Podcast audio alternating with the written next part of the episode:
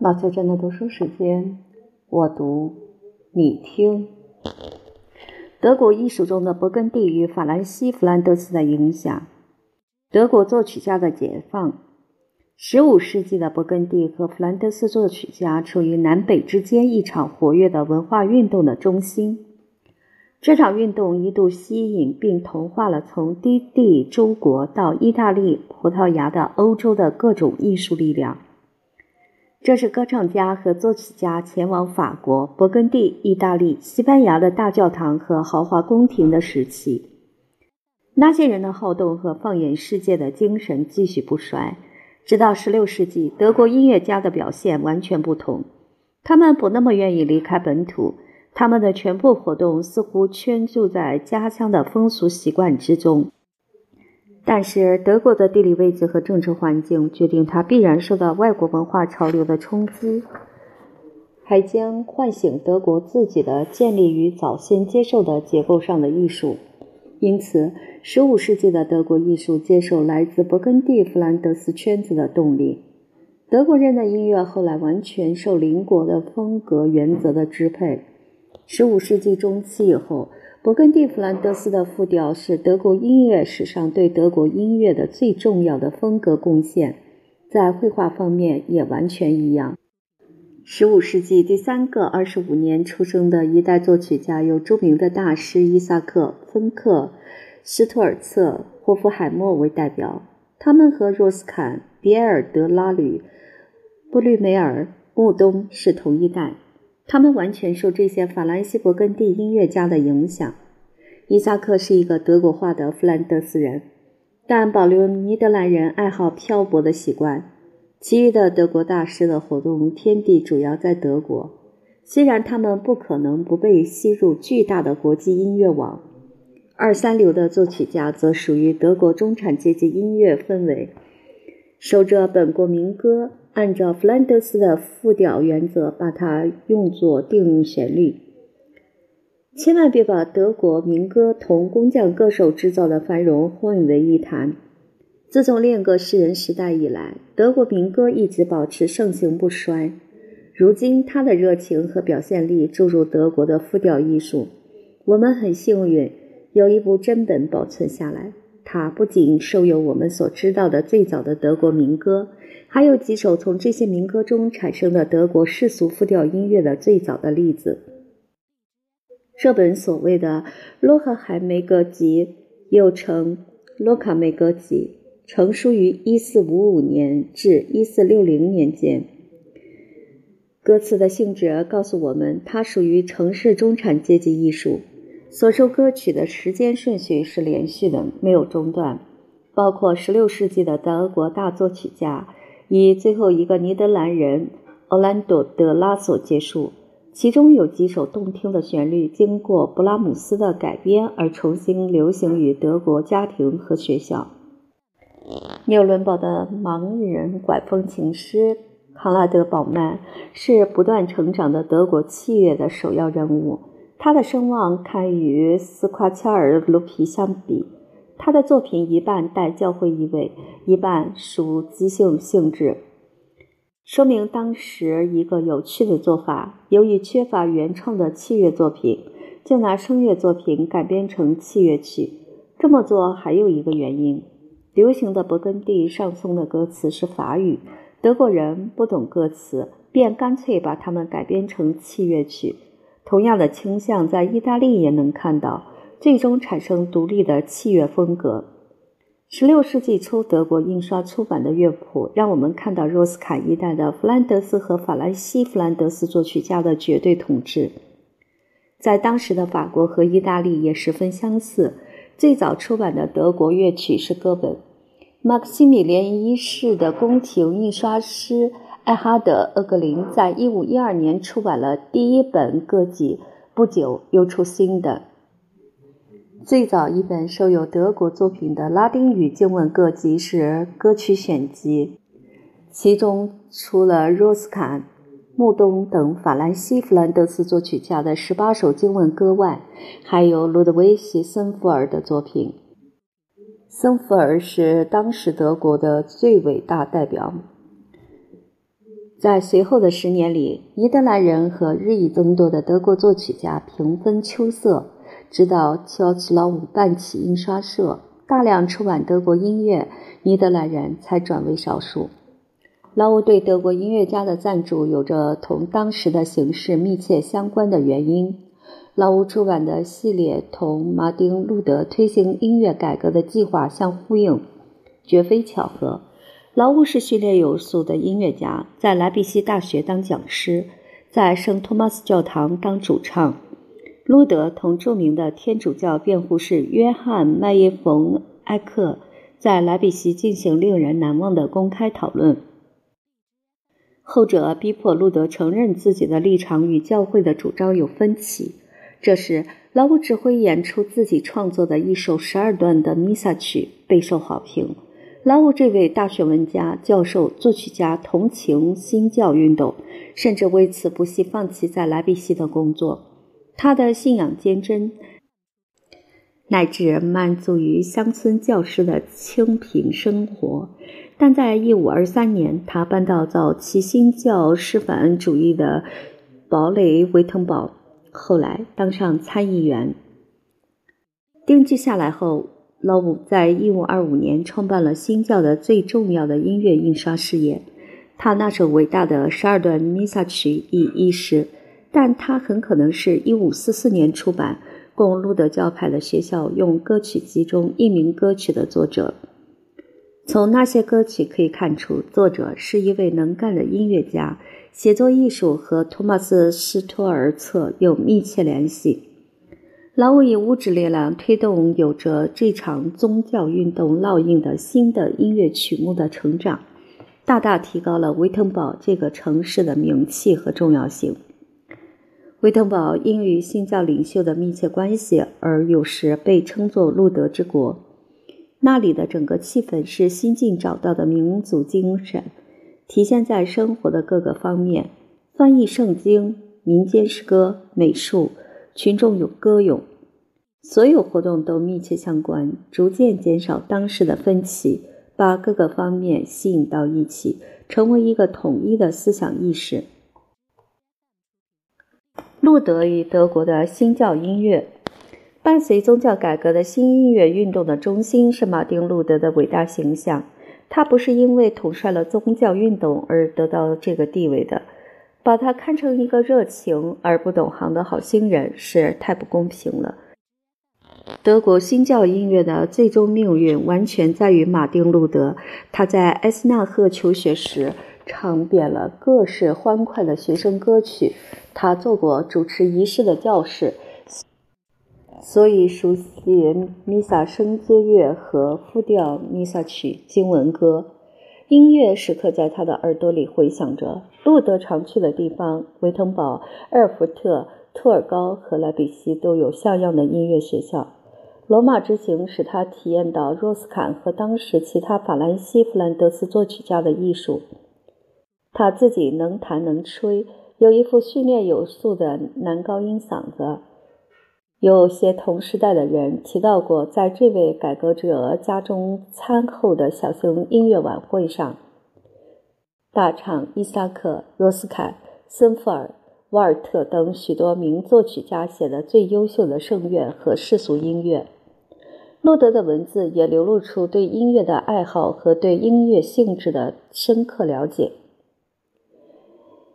你说这事儿不怪不可爱吗？一个人唱一个简单的曲调或持续声部，另外三四五个人同时也唱，快乐地包围住这个曲调，围着它游戏跳跃，手段高明地给它加上奇妙的装饰，好像在跳天堂之舞。可爱的、真诚的靠拢，相互拥抱。只要有少许音乐知识并为之所动的人，无不表示莫大的爱慕，无不得出一个结论。没有比这样一首有若干声部做点缀的歌更加美好的东西了。这些话之可贵，不仅是因为他们表现了对复调音乐性质的深刻了解，而且因为他们不像那一时代的人赞美音乐时常常引经据典，比拟古人。他不提阿波罗和奥尔菲斯，对他来说，音乐是活的艺术，是现实的艺术。他最喜欢的作曲家是若斯坎·德普雷，说他是音符的主宰，其他人都是被音符所主宰。这一点又显示出敏锐的音乐感和老练的艺术判断力。路德认出若斯坎身上的冲天才气，对若斯坎来说，微妙的对位不过是表现工具，截然不同于一般的音乐老师。他们太迷恋有料音乐的花招了。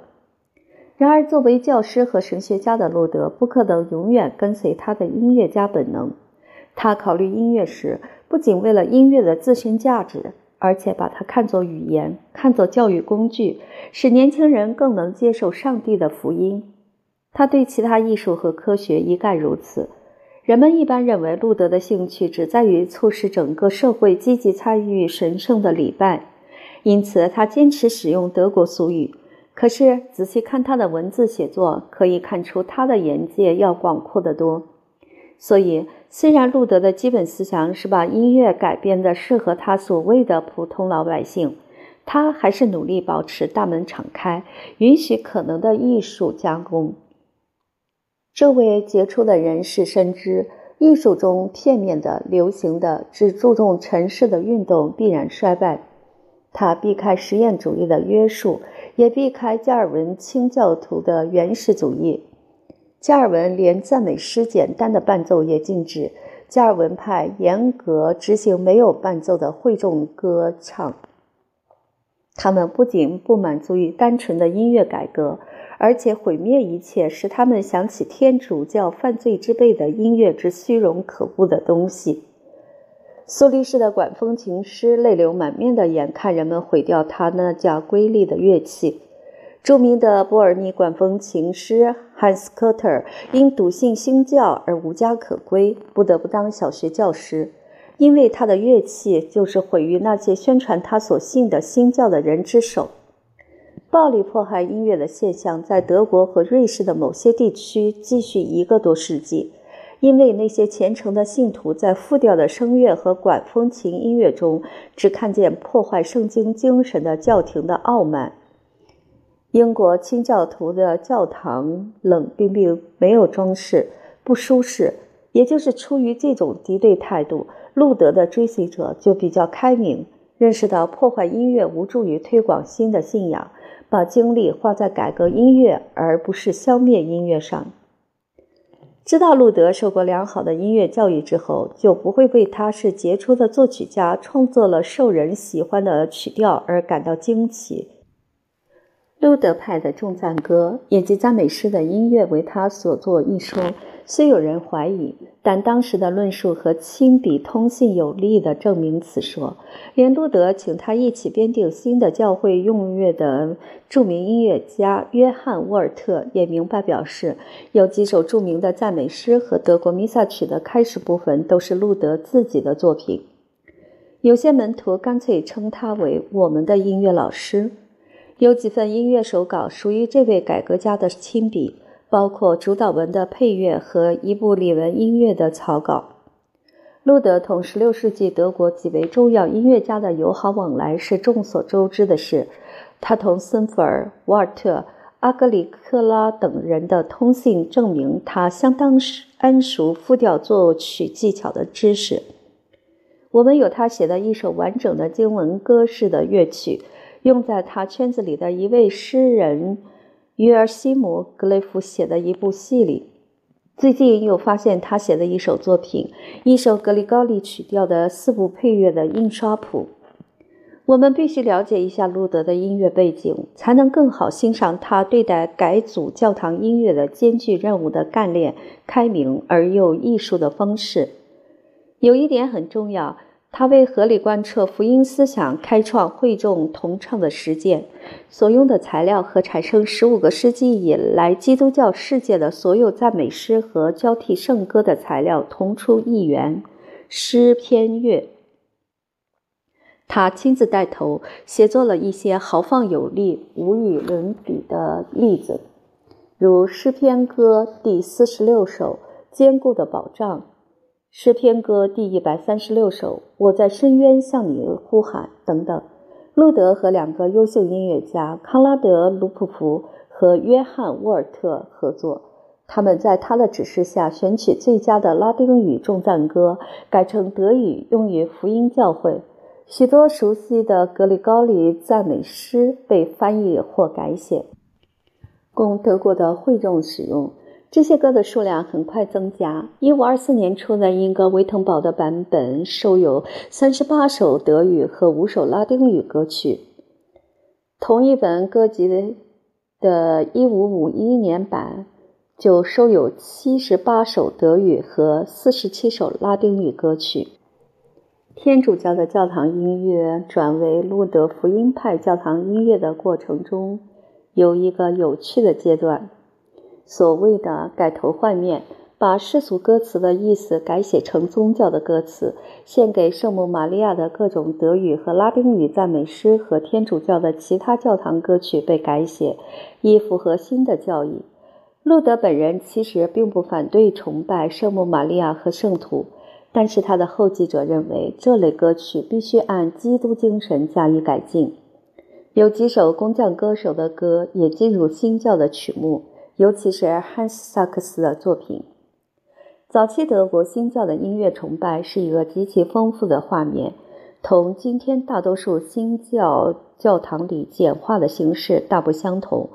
路德的活动开始后一百年左右，许多德国教堂继续望弥撒，有些新教的作曲家也写作新的弥撒曲，唯一的区别是定旋律用自己的德语，继续。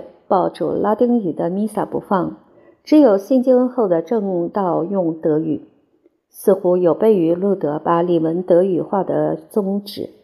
但是我们不能忘记，这位改革家也是人文主义者，竭力主张培育古典文化。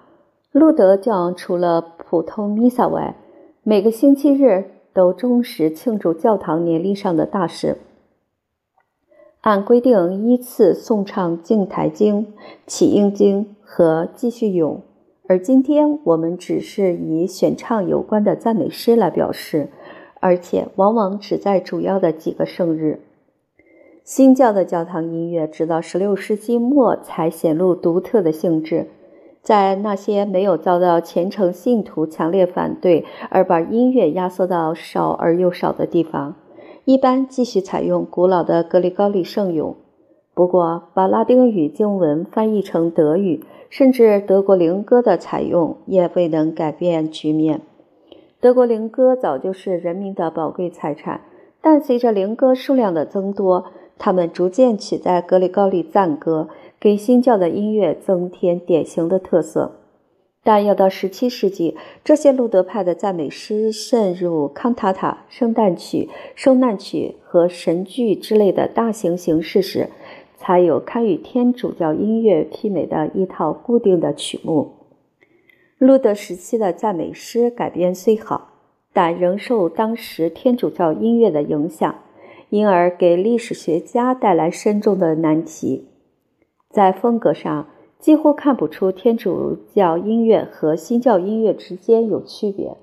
可是，在17世纪新教音乐达到明确无疑的完美风格之前，二者之间显然存在鸿沟。音乐出版物的序言和路德、梅兰希顿等人的各种论述，反映新教音乐思想的本质。路德和他的门徒们对音乐在宇宙天地中的地位的看法。古德出奇，扎根于路德的神学观，扎根于他珍爱的圣奥古斯丁思想。圣经和圣奥古斯丁是路德的神学的中心。劳务出版的曲集的序言反映同样的观点。早期新教音乐思想的保守性和在许多方面的中世纪性，断然把宗教考虑放在美学考虑之先。是这种精神赋予建立在旧教传统上的音乐与新教的特点，使它可以置新旧教派的音乐风格几乎相同这一事实于不顾。虽然在不同阵营有不同的内容，但音响效果是一样的。古代和中世纪关于音乐起源于神的思想出现在这些新教的论著中。天主教神父告诫人们的音乐只能用来赞美上帝之说，又摆在作曲家面前。可是从赞美诗的选择来看，还是可以察觉新教的特点。出版这些赞美诗，是因为里面有殉教的基督徒表示信仰的教会，但其中有些人犯过错误，涉及那些错误的歌和赞美诗，因此而必须清除。这一观点充分表明，在一五四二年老吴出版的赞美诗集中，新教早期一个重要的礼文作曲家西克图斯·迪特里希的交替圣歌和赞美诗集。焕发的真挚的宗教热忱和对福音真理的深信，与源自人文主义和文艺复兴的类似作品的语言和精神形成鲜明对比。写这些作品的人显然对新教音乐应该具有怎样的性质一清二楚。这时，缓慢成型的新教音乐思想找到一个哲学家，是他把新教音乐提到更高的境界。菲利普·梅兰希顿是路德以后宗教改革的首要人物。他在《圣诞功课》的序言中反对狂热分子主张脱离罗马的观点。他说：“崇拜上帝应贯彻人的全部生活。教堂音乐在哪里停止发响，哪里恐怕就有神圣教义消失的危险。”这位学识渊博的维滕堡教授建议把宗教音乐用于每天的积极生活，使生活圣洁。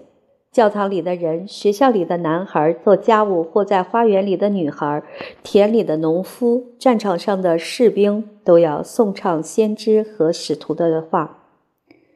教会神父们制定了崇拜上帝的老教义重新抬头，音乐重新成为教会的仆人。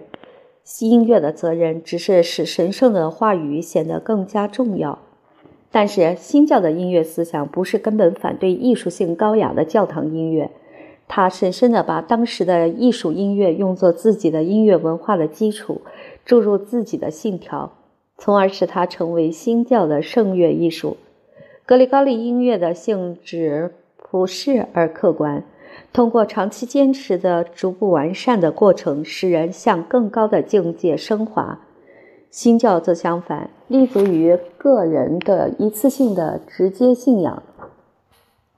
经过个人的信仰预备，继续经历个人的信仰过程，这是灵修宗教原则同统治音乐思想的圣礼宗教相对立之处。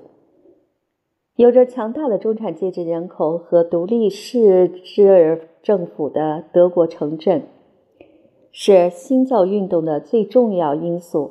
二三流作曲家的创作活动证明，中产阶级的音乐圈子对宗教倾向反应是最为积极。这些音乐家是社会结构的有机部分，他们和教师、教堂主唱家、管风琴师或牧师一样，依赖地方政府和教会而生存。不论服务和职位如何，他们基本上都属市民阶层。活动同教堂、学校紧密结合，这样，在有组织的中产阶级社会的气氛中，兴起了新教的学校，同教师唱诗班根本不同。后者培养天主教音乐家，承继几百年如一日的听命于教会和贵族的中世纪文化。这些中产阶级音乐家的创作活动，主要是使教堂、家庭和学校都有音乐。这三处是音乐家的活动天地，相互联系。他们在工作中利用当时的流行音乐素材，格里高利圣咏、世俗的持续声部和民歌，并将之反复改编，以适应情景的需要。以勃艮第和法兰西弗兰德斯作曲家为主的音乐风格传进他们的圈子后，被他们完全吸收，同地方音乐传统结合。为民族艺术的兴起铺路，这些音乐家为自己的工作感到十分自豪。身处国际艺术影响的包围之中，仍能坚持德国的民族性，因为他们公职的学校和教堂有足够的工作要他们去做。新教的文科学校和教区学校的音乐教育堪称模范。我们现在的学校望尘莫及，小男孩的课程设置精心安排，循序渐进，从学唱名法、唱简单歌曲和速歌旋律开始，到最后一年唱四声部或八声部的合唱曲。音乐训练是必修课，谁也不得免修。除了唱歌实践以外，还有全面的乐理和指挥训练。教学的责任落在教堂主唱人员身上。他们的地位甚高，在学校里通常仅次于校长或教务长。这些主唱家都是很有教养的人。除了教音乐外，他们通常还教古典文学、希伯来文或历史，或讲授数学或哲学。这些传统显然都有人文主义的根子，持续了很长时间。赫曼·沙因，莱比锡圣托马斯教堂的主唱家，也是德国巴洛克初期的大师。对要求他教十小时文化课和四小时音乐课的教学工作量提出抗议，因为他渴望致力于作曲。连约翰·塞巴斯蒂安·巴赫也一再请求当局给他减轻一些非音乐方面的负担。活跃而指导有方的音乐生活为萨克逊图林根诸省的无与伦比的音乐文化创造条件。使这些地方的文化产生了舒尔茨、巴赫和亨德尔。古典尼德兰风格极其国际化。若斯坎的明亮、自由、感情深刻的艺术对老的勃艮第和弗兰德斯乐派的冲击实在太大。他的艺术走得太靠前，太个性化，没有人立即响应。诚然，音乐家继续崇拜他。但天平又倒向奥克冈的温和而统一扩展的复调理想，下一代人依然如此，并以若斯坎时代以后培育了更高明的作曲技巧丰富他。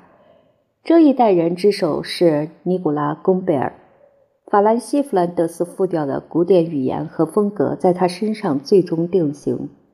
关于他，我们知道的太少，连他的生平日期都是猜测。一五二零年，这位弗兰德斯音乐家在布鲁塞尔的教堂唱诗班唱歌。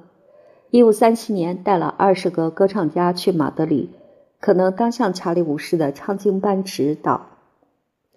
一五五二年，住在图尔奈。他去世的日期一定在此之后。今天的大多数音乐学生都不知道他，但他是一位虔诚透顶的作曲家，酷爱华丽和谐的美感，加上了。他那些无与伦比的合唱作品中的神秘色彩，不愧为古往今来最伟大的教堂音乐作曲家之一。他掌握的作曲技巧也许比他的老师若斯坎更加高明。贡贝尔首先是教堂作曲家，同时也是一卷法国上颂的作者。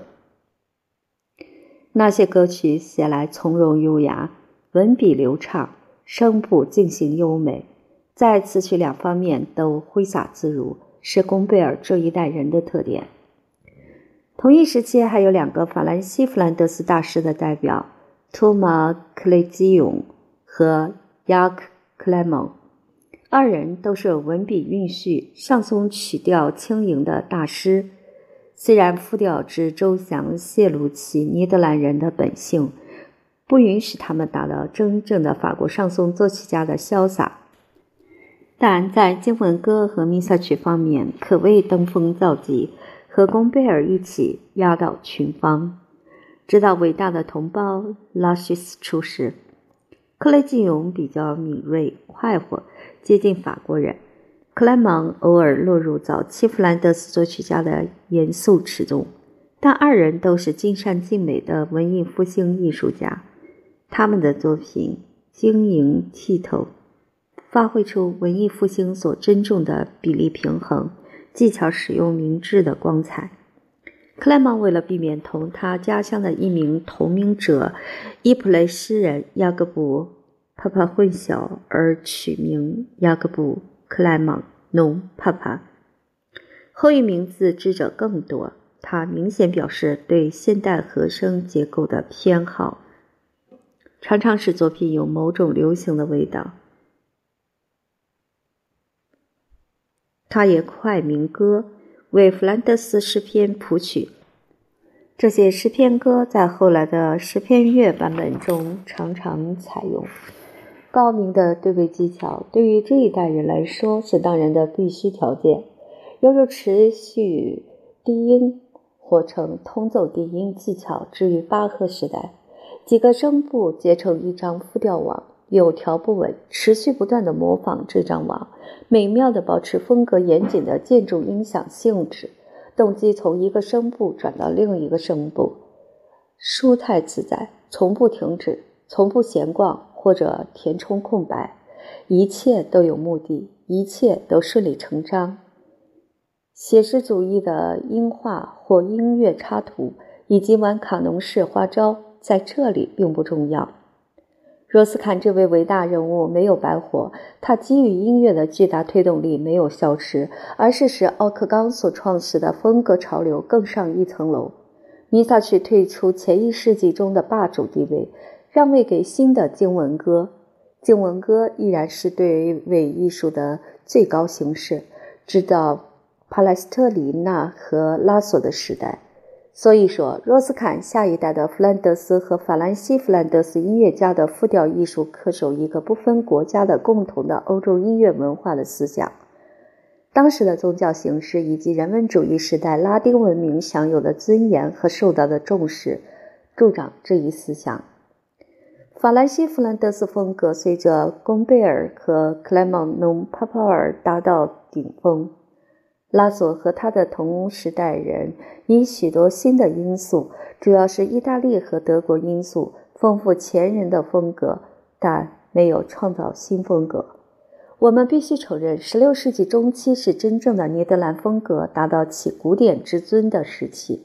随后几十年的理论著作承认这个事实。认为使贡贝尔一代的创作生机盎然的那些原则，画出了音乐艺术的大一统局面。随着弗兰德斯音乐艺术的国际化，加入尼德兰派大师行列的外国音乐家人数不断增加。由于世俗艺术用法语，而且从皮卡迪和埃诺来的作曲家，大多数是说法语长大的。第一个独立的重要分支是法国，后来有若干意大利分支继之。低地国家和西班牙、德国的关系密切，所以在尼德兰艺术圈子里有不少西班牙人和一些德国人。严格按照时间进行排列，根据民族性进行分类亦不可能。尼德兰人在声乐领域或无论怎样一枝独秀，成就无论多高。写作上松的桂冠还是得让给法国人。法国人给这个文学音乐题材注入真正的高卢人的风趣、聪明灵巧的转折和日耳曼艺术家所没有的潇洒。这个概括有一个例外：若斯坎的上松中那种深沉的灵修内容、强烈的忧伤和含笑的凝思依然出类拔萃。整个法国文艺复兴上松时代没有一个后继者。直到另一个伟大的尼德兰人拉希斯出世，后者的上松中偶尔出现那些品质。回顾文艺复兴时期法国上松的历史时，我们面临一个有趣的情境：法国上松的繁荣期以弗兰德斯作曲家开始，又以弗兰德斯作曲家结束。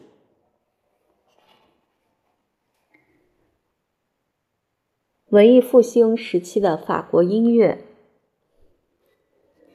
波马社的费加罗的婚礼结束时，法官布里多尔松说：“上松一曲，问题解决。从高卢的吟游诗人，直到咖啡馆音乐，上松一直反映法国人的民族性：幽默、敏感、潇洒、调皮、持重。有街头群众信口唱的上松，有卢浮宫里国王和侍从唱的精美的复调上松。”内维尔公爵写的有趣的法国历史简编，可以说是证明法国上松之普及的最好例子。那是一部完全用上松写成的法国历史，犹如莫里埃的《可笑的女才子》中那个受过教育的小厮吹嘘自己用木格写作整部罗马历史。吟唱诗人的上松已经是民族艺术，其中的音乐节奏大体决定于歌词的文字和节奏。在诗歌与音乐的结合中，以诗歌为主，歌词指挥音符。因此，法国音乐从一开始就深受语言的影响，理智的服从歌词。歌词是语言的工具，这是法国音乐的基本特点。每一门法国艺术中都可以看到这个特点。隆萨说：“器乐没有甜美的嗓子伴随旋律，根本不好听。”十九世纪以前，器乐从来没有受到广泛欢迎。这当然不是说没有人弄器乐，只是它不讨法国人喜欢而已。时至今日，法国人坚持喜欢唱的歌。愿意听声音悦耳、歌词动心的音乐，听器乐要求纯理解，不很有力。法国人一想到要听自己无法一步一步跟踪理解的东西，就不寒而栗。不像英国的牧歌，法国文艺复兴时期的上松是一个完全独立的品种，性质完全属于理性，在情感幅度有限这一点上，倒是和小巧多于深奥的英国牧歌相似。但是这些法国上松的风趣、机智、优雅、乖巧是无限的。十六世纪初，法国文学中出现两股相互依赖的倾向：一股是意大利化，一股是人文主义。前一种倾向在法国第一次出征意大利后开始显现，文艺复兴运动在意大利正如日中天。但是法国人嫉妒意大利文化的尊荣，企图把这份尊荣夺归己有。结果是人文主义大发扬，因为从意大利传来了对古典文学的兴趣。法国文学的文艺复兴大致从一五一五年到一六一零年。成因有三：上面提到的法意战争、因沙素传入、基督教的新教释反运动。文学中主要表现为人文主义倾向，贯穿十六世纪的大部分时间。但是他们仍然在寻求新的艺术和独创的风格，以抒情为主，真正表达个人的感觉。与此同时，世纪初在法国作曲家中有一个倾向：不要弗兰德斯作曲家的学术性技巧，回到自己素来感兴趣的题材——歌曲，以及上颂。调查一下16世纪在意大利和法国出版的上颂，单凭数量之大即可见其重要性。第一本是一五零一年彼得鲁奇在威尼斯出的，书名为《写美乐歌一百首》，其中法兰西·弗兰德斯大师的作品最多，其中五分之四是法国上颂。新创办的出版社的第一本书就是上颂，这份荣誉说明上颂的受欢迎程度。这门高卢艺术还将对文艺复兴时期含苞欲放的意大利世俗音乐牧歌产生决定性的影响。但是，此时出现在威尼斯的上颂属于老派人写的，再优雅也免不了带些笨重的感觉，泄露了他们的勃艮第弗兰德斯的根子。若斯坎的上松那种难以释怀的美，虽然没有人立即响应。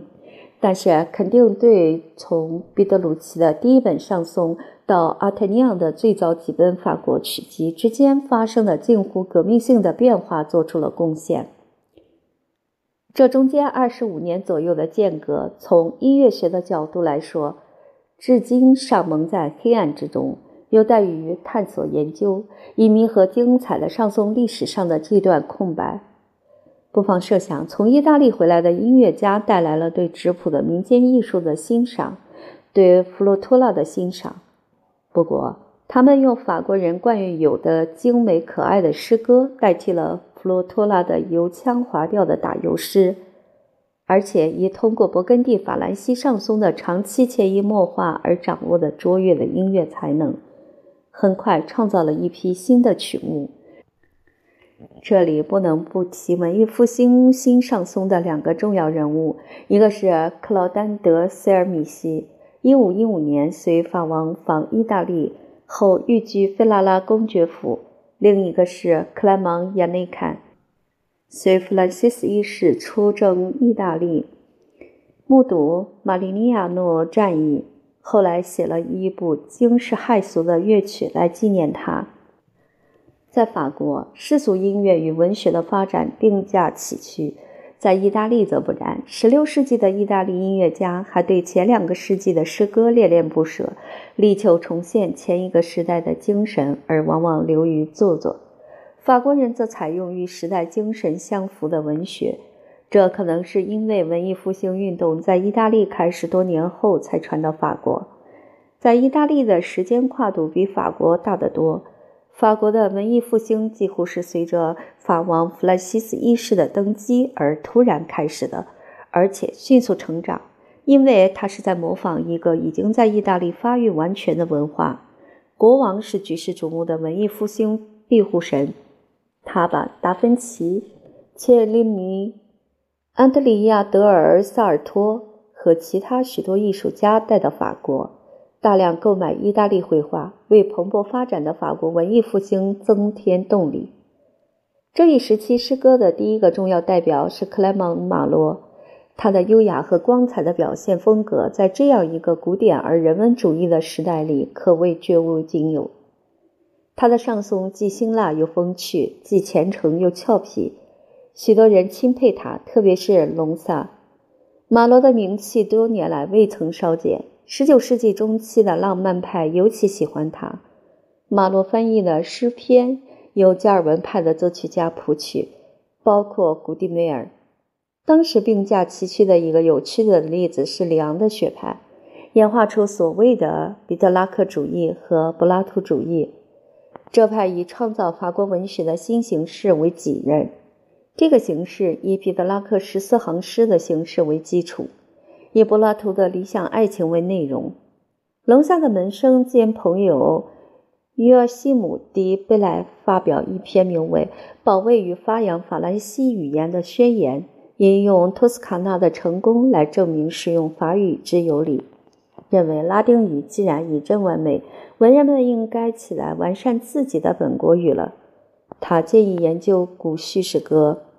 旨在培育一些形式来取代颂歌等古典模式。这篇文章岂止是宣言，它可以说是一场革命。此后，法语变成了人文主义的语言。再过几年，随着集合在比埃尔·隆萨旗下的一群诗人的兴起，法国文学将经历一场真正的抒情诗歌的复兴。隆萨不愧为16世纪的维克多·雨果。只有这么一次，音乐率先换来这一场抒情的文艺复兴，比文学早好几十年。随便浏览阿特尼安的第一卷上松，就可以看到他有清新的立意，绝对适合嗓子歌唱的音乐和无与伦比的抒情。另一个醒目的特点是，这卷上松所收的乐曲形式完美，不像意大利和英国的牧歌，特别是早期的牧歌。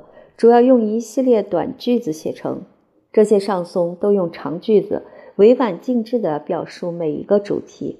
他们几乎毫无例外地采用两段体或三段体，顺理成章地在第一段点明这首歌的主旨，中间段展开，以小小的再现结束。三段体在亚内坎的长篇戏剧性上颂中特别明显。我们有幸在亨利·埃克佩的。法国文艺复兴时期的音乐大师中看到好几卷，全部是这种卓绝的音乐，包括几首亚内坎自己写的描绘性的大型合唱作品。这些上颂结合唱音乐带来新的因素，是地道的交响性小音诗。除了了不起的合唱画，如百灵歌、狩猎、战斗之外，亚内坎还给整个抒情题材加上一丝英雄史诗的笔触，而抒情题材自从罗兰的时代以来就与英雄气质无缘。创造了一个全新的形式和风格的这位天才，使音乐界不胜惊异，为之折服。连贡贝尔也尝试写作他自己的百灵歌和打野兔。战争狩猎曲到处可见。意大利的刘特琴和羽管键琴大师用亚内坎的《马里尼亚诺之战》来改编。晚一些的威尼斯音乐界把它配器，供大的重奏用。另一个重要作曲家克劳丹德·希尔米西在纯粹的音乐美上胜过亚内坎，因为他不那么写实主义的模仿，技巧和音乐构思也更为精炼。他和亚内坎一样，先推出一个雕琢美丽的长句子作为乐曲的引子，但从不把它们一拉再拉，拉得像亚内坎那么长。在塞尔米西的音乐中，我们看到拉叙斯时期的亲切的抒情上松的先声。塞尔米西虽然只比亚内坎晚三年去世，他其实属于法国文艺复兴上松的下一个时期。然而，影响是双向的。在下一个时期中，法国对意大利世俗音乐产生的影响收到了回报。这股新的影响主要产生了文艺复兴的牧歌，也给予上颂明确无疑的牧歌气息。为了追踪这股影响，让我们审视将近这个世纪中旬的几年里意大利发生的事情。